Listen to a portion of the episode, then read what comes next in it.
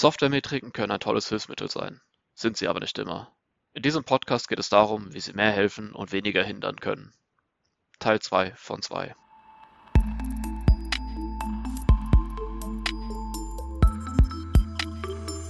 Andrena entwickelt. Der Podcast von Andrena Objects. Von EntwicklerInnen für EntwicklerInnen. Äh, ich ich glaube, so ein Senf, den ich vielleicht noch hätte, der mir gerade noch einfällt, wir, wir haben jetzt irgendwie so zwei Extrempunkte geredet halt irgendwie so den harten Managementdruck bei der Metrik oder halt irgendwie das Hilfstool für die Entwickler. Ich habe auch mal so ein bisschen das Zwischending erlebt, dass einfach, ich würde mal sagen, so Management-Interesse an der Metrik bestand, die Entwickler sie aber nicht genutzt haben und das auch eine komplette Zeitverschwendung war, das Ding. Wo einige Leute viel Zeit investiert haben, nur dafür, dass andere Leute es dann überhaupt nicht benutzen. Könnte ich nochmal kurz was ein bisschen drüber erzählen. Und ich glaube, so ein anderes Ding, das ich auch mal erlebt habe, dass es jetzt nicht harter Managementdruck war, aber schon irgendwie, ich würde mal sagen, ein bisschen Entwicklerdruck, dass die Dinge erfüllt werden. Ähm, und wo dann auch, ich würde mal sagen, zu geraden Schwachsinn rausgekommen ist bei. Weil ja die Entwickler dann nicht mehr wirklich miteinander über Qualität geredet haben, sondern eher gesagt haben, okay, ähm, wir wollen jetzt schon, dass ihr irgendwie diese Standards einhaltet. Kennt ihr da ähnliche Beispiele? Oder äh, soll ich ein bisschen mehr Details erzählen? Äh, Wäre es überhaupt interessant? Erzähl ruhig. Ja, komm. Wenn ihr die Zeit habt, äh, vielleicht habt ihr auch noch ein paar so kluge Einsichten für mich. Also, das eine komplette Zeitverschwendung Projekt. Das war ganz interessant. Da war es so, das Projekt sollte starten und es sollte auf Qualität geachtet werden. Man wollte die auch kontinuierlich und richtig messen. Darum wurden am Anfang eine Art, wie gemessen wird, definiert und ja, die sollte auch dann nicht mehr angepasst werden. Weil halt, ja, ich habe jetzt meine Art Issues zu messen. Wenn sich auf einmal irgendwie die Definition ändert, was ein Issue ist, dann sind ja auf einmal meine Messpunkte komplett durcheinander.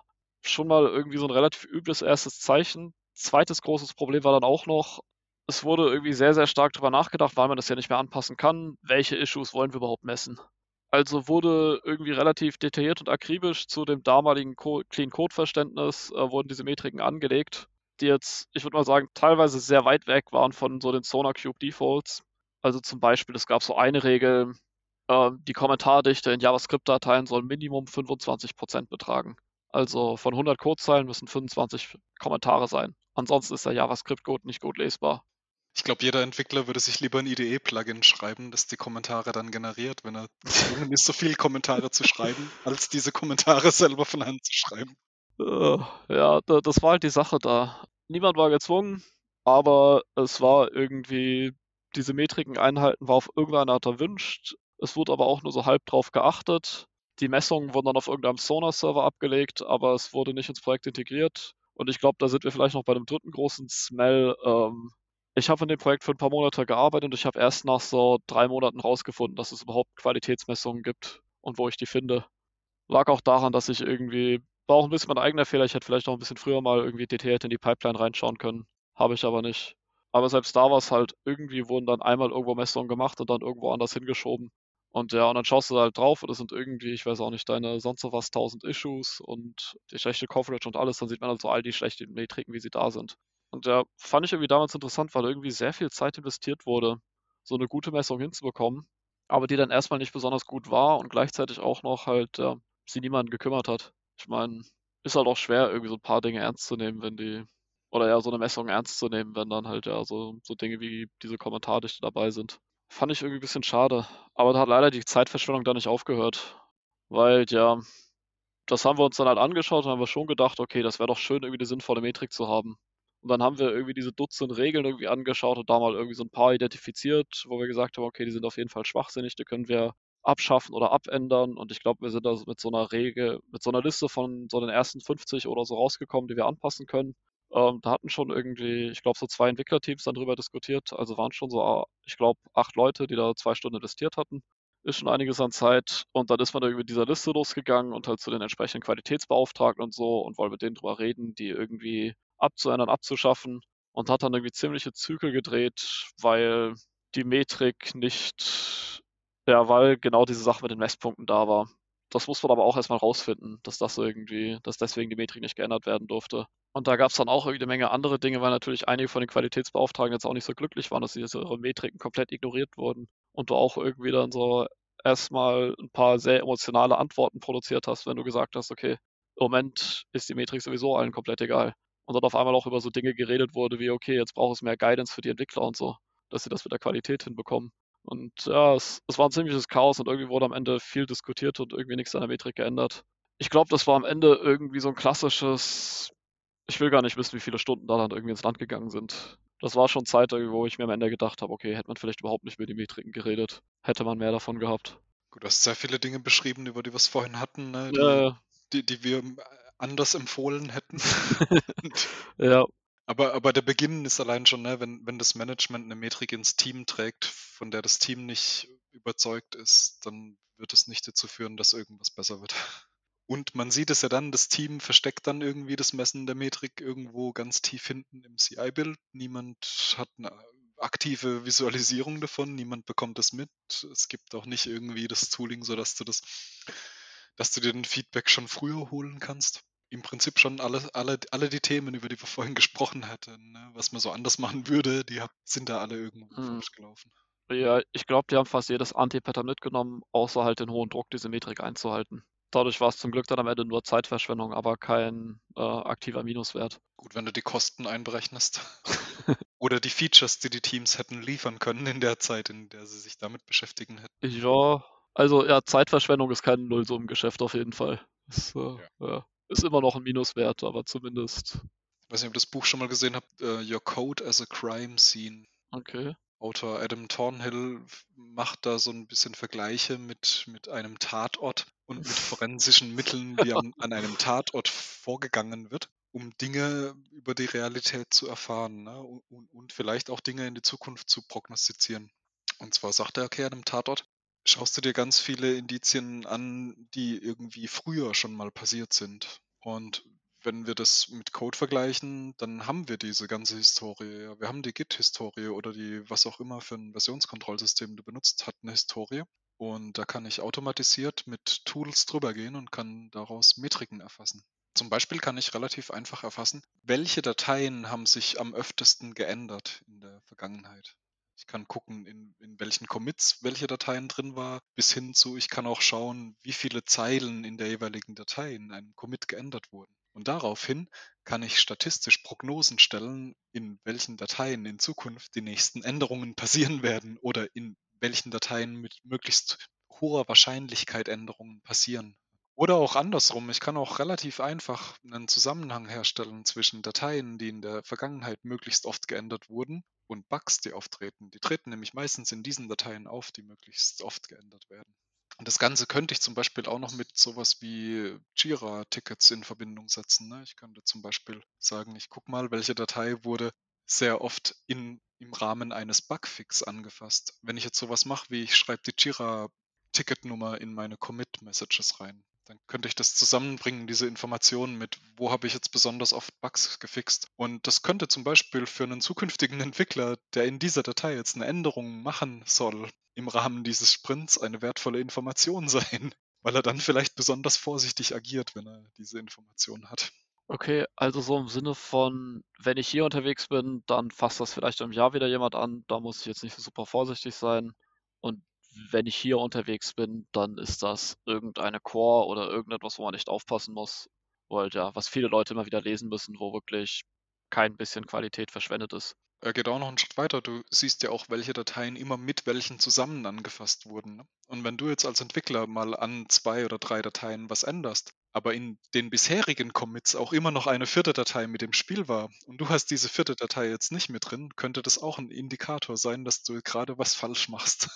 ah, dass ich irgend so eine Property vergessen habe, irgendwie noch an einer Stelle zu setzen oder zu definieren oder zu enablen oder irgend sowas. Also ich habe an der Stelle tatsächlich noch wenig Praxiserfahrungen damit gemacht und das noch nicht sehr stark in der Praxis ausprobiert, aber ich finde den Ansatz ganz interessant, weil wir haben jetzt vorhin das, den Ansatz gehabt, ich messe statisch meinen SUS-Code oder meinen Bytecode. Ne? Ich lasse Tools über meinen SUS-Code, über meinen Bytecode drüber laufen und bekomme Zahlen raus. Dann hatten wir noch den Ansatz mit, ich starte irgendwas und messe daraufhin dynamisch zur Laufzeit irgendwas. Das war die Code Coverage. Ne? Die kann ich nicht statisch berechnen, allein aus dem Bytecode, der darum liegt, sondern ich muss wirklich die Tests starten, um das rauszufinden. Und jetzt habe ich noch diese Dimension der Historie. Ich kann auch in der Historie nachschauen, was hat sich denn wo, wie, mit wem zusammen geändert und wie häufig. Und kann daraus vielleicht auch nochmal Informationen ablesen, die mir helfen, weniger Bugs zu produzieren oder auch zu wissen, hey, üblicherweise sehen die Commits so und so aus. Es kann einem auch noch an einer anderen Stelle helfen, wenn ich zum Beispiel Legacy Code habe, der schlechte Code Coverage hat, dann wäre es natürlich äh, wichtig, dass man genau diese Stellen, die häufig geändert werden, zuerst testet. Oder wenn man Refactorings plant, wäre es natürlich auch wichtig, dass man die Stellen refactort, die häufig angefasst werden. Weil wenn eine Datei einmal geschrieben wurde und nie wieder von irgendjemandem angeschaut wurde, dann kann man die natürlich schön machen, aber es hilft niemandem. Aber wenn etwas tatsächlich sehr häufig geändert wird, dann ist äh, der Effekt am größten. Ich kenne das auch überhaupt nicht, aber das, ich finde das gerade, für eine Sanierung kann das ja richtig geil sein. Also einfach nur zu wissen, okay, hier sind so die Stellen, wo die ganze Zeit irgendjemand unterwegs ist, die sollten wir zuallererst wie Prio 1 sanieren. Und hier das ist das Zeug, das eh fast niemand anfasst, da lohnt sich eine Sanierung vielleicht auch gar nicht mehr. Das ist eigentlich, boah. Ja, nee, habe ich noch gar nicht dran gedacht, dass man das irgendwie also aus der Git-Historie so relativ leicht ermitteln kann, aber es ja, makes sense. Es ist auch noch nicht so wahnsinnig gebräuchlich im Tooling bisher. Es gibt halt dieses Buch von Adam Thornhill schon eine ganze Weile. Ich weiß gar nicht genau, wie alt das ist. Und er hat auch ein bisschen Tooling dazu auf GitHub veröffentlicht. Ja, also du kannst da ein paar Skripte auch runterladen auf GitHub dann und kannst sie auch auf ein eigenes Repo mal loslassen. Oder du kannst dir irgendein öffentliches GitHub-Repo klonen und kannst das Tooling darauf loslassen. Ne? Es ist ja alles öffentlich irgendwo, was an Open Source existiert. Du kannst dir Hibernate oder Spring vornehmen und kannst da sein Tooling mal drauf loslassen, um zu sehen, was, was schlägt er denn vor. Ne? Wo, sind das, wo, wo sind die Klassen, die oft geändert werden? Das mit der, der Code-Analyse aus dem Git ist jetzt vielleicht nicht, reiht sich jetzt vielleicht nicht so sehr gut in das, was wir bisher erzählt haben, ein, aber man könnte so als kleinen Block irgendwie auch noch mit reinbringen, der irgendwie ganz interessant ist, ne? Und Moritz, du springst ja gerade voll drauf an. Äh, nee, sorry, es ist halt, ich, ich würde mal sagen, ich habe noch null Erfahrung darin, du hast theoretische Erfahrung, ähm, Andreas kennt es ein bisschen. Ja, wir haben uns tatsächlich mal angeschaut äh, für Code-Reviews, weil da müssen wir mit relativ kurzer Zeit äh, den äh, Kunden die Info geben, ähm, wo sie am besten was verbessern können. Und da ist sowas natürlich extrem wichtig. Also wir haben es tatsächlich auch noch nicht eingesetzt, aber wir haben es uns jetzt angeschaut, äh, weil wir es einsetzen wollen. Ah, okay. Ist vielleicht auch ein ganz cooler Segway zu Code-Reviews und SQI, ähm, wenn du es jetzt schon erwähnt hast. Aber ja, für die Code-Reviews kann es auf jeden Fall auch cool sein. Ja, also die Digit-Historie ist sicher ein gutes Intro oder ein guter Input für, wenn ich ein Code-Review machen soll. Ne? Also wenn ich als Externer beauftragt wird, wir haben das oft bei Andrena, dass wir beauftragt werden, irgendwo einen Code-Review zu machen und ein Gutachten zu schreiben noch über die Code-Qualität, die wir in einem Projekt vorfinden. Und zum einen messen wir einige Metriken, die wir zusammen aggregieren, zum anderen machen wir aber auch noch manuelle Stichproben, Code-Reviews, die wir uns einfach quer durch anschauen und und anstatt sich jetzt irgendwie zufällig irgendwelche Stichproben rauszupicken, die man anschaut, könnte man zum Beispiel die Historie als Input nehmen, für welche Dateien lohnt sich vielleicht besonders mal manuell anzuschauen, manuell zu sichten. Das wäre natürlich cool. Hier ist die eine Datei, da schon 37 Bugs gefixt wurden im letzten Jahr. Genau, also wenn wir irgendwo einen Code-Review machen, dann dauert es glaube ich, üblicherweise zwei Tage lang. Wir haben zum einen ein Werkzeug, wo wir verschiedene Metriken messen. Das sind aber gar nicht so viele, wie man jetzt annehmen könnte. Ne? Das sind eher sechs, sieben Stück insgesamt.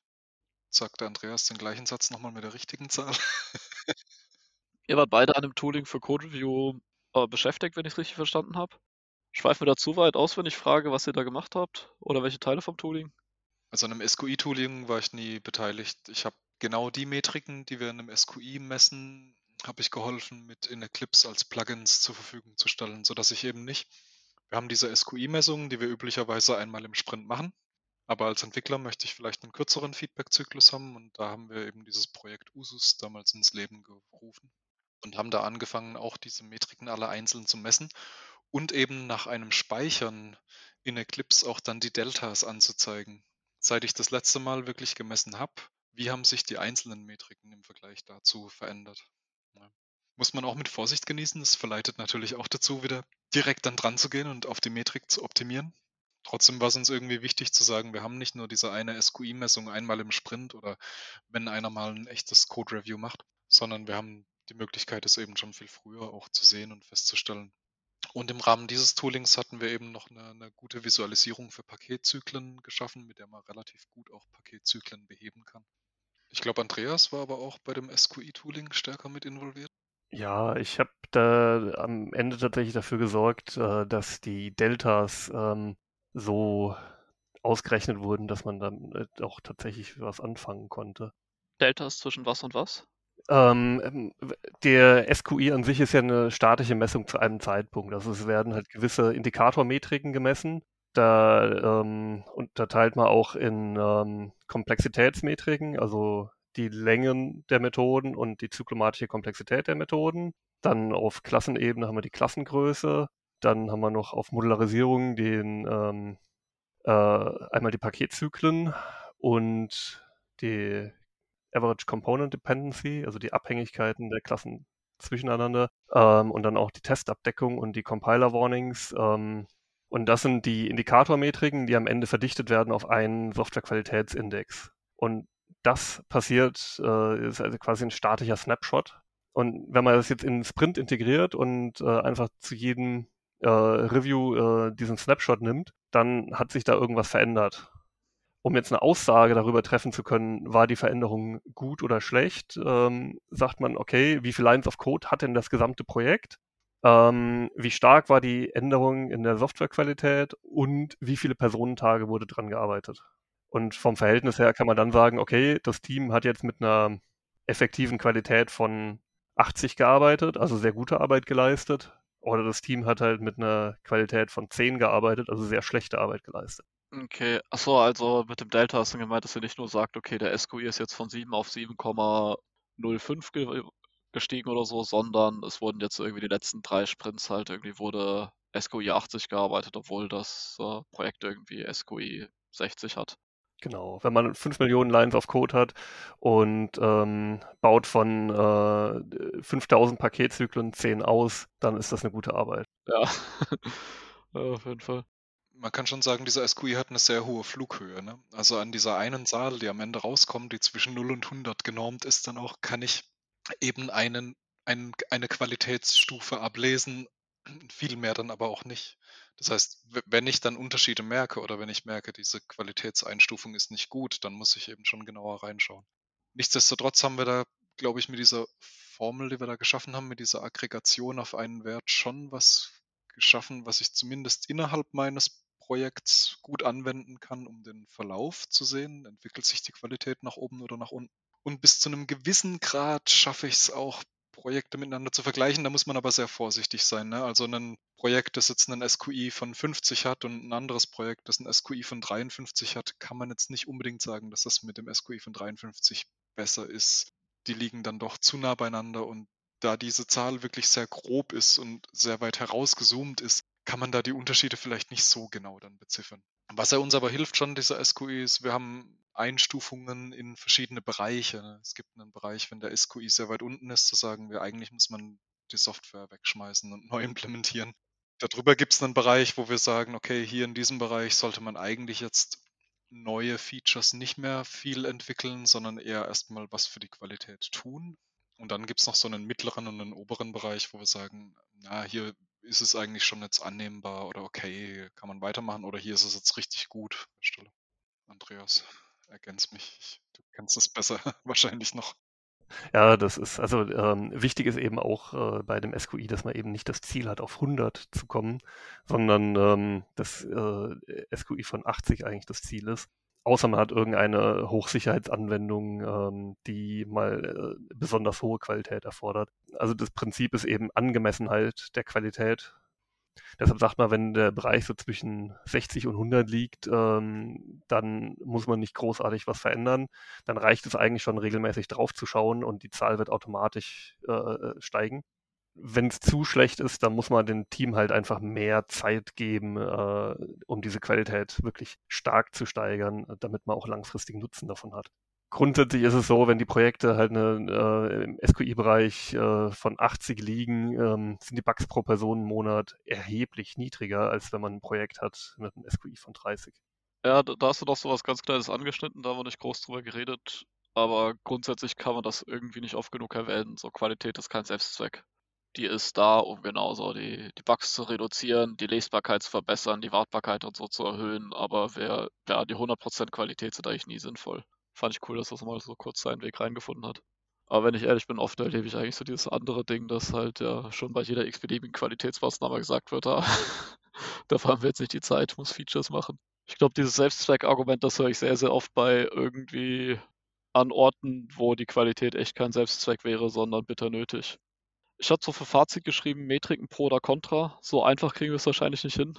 Äh, hat vielleicht für einer von euch irgendwie so zwei, drei gute Sätze? Oder von mir aus auch irgendwie fünf oder zehn?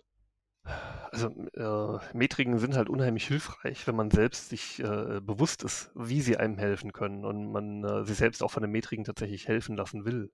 Und eigentlich, ähm, denke ich, sollte es äh, hauptsächlich das Ziel sein, ähm, dass jedes Team genau dahin kommt, ähm, dass es sich bewusst ist, wie viel die Metriken helfen können und äh, sich dann auch tatsächlich helfen lässt. Softwaremetriken ersetzen nicht den gesunden Menschenverstand oder das gesunde Gespür für sauberen Code, das man als Softwarecrafter über viele Jahre Programmiererfahrung und über viele Jahre Pair-Programming und Austausch mit anderen erfahrenen Programmierern einfach gewinnt. Trotzdem können die Softwaremetriken einen unheimlich gut dabei unterstützen, weil man kann nicht immer alle Dinge im Blick haben. Man kann nicht immer alle Dinge im Kopf haben. Und Softwaremetriken bieten einem einen objektiven, ein objektives Feedback zum Code. Softwaremetriken geben einem Indikatoren, an welche Stellen es sich lohnt, mal genauer hinzuschauen. Softwaremetriken geben einem Feedback über das, was ich gerade implementiert habe, über das, was ich gerade geändert habe an der Software.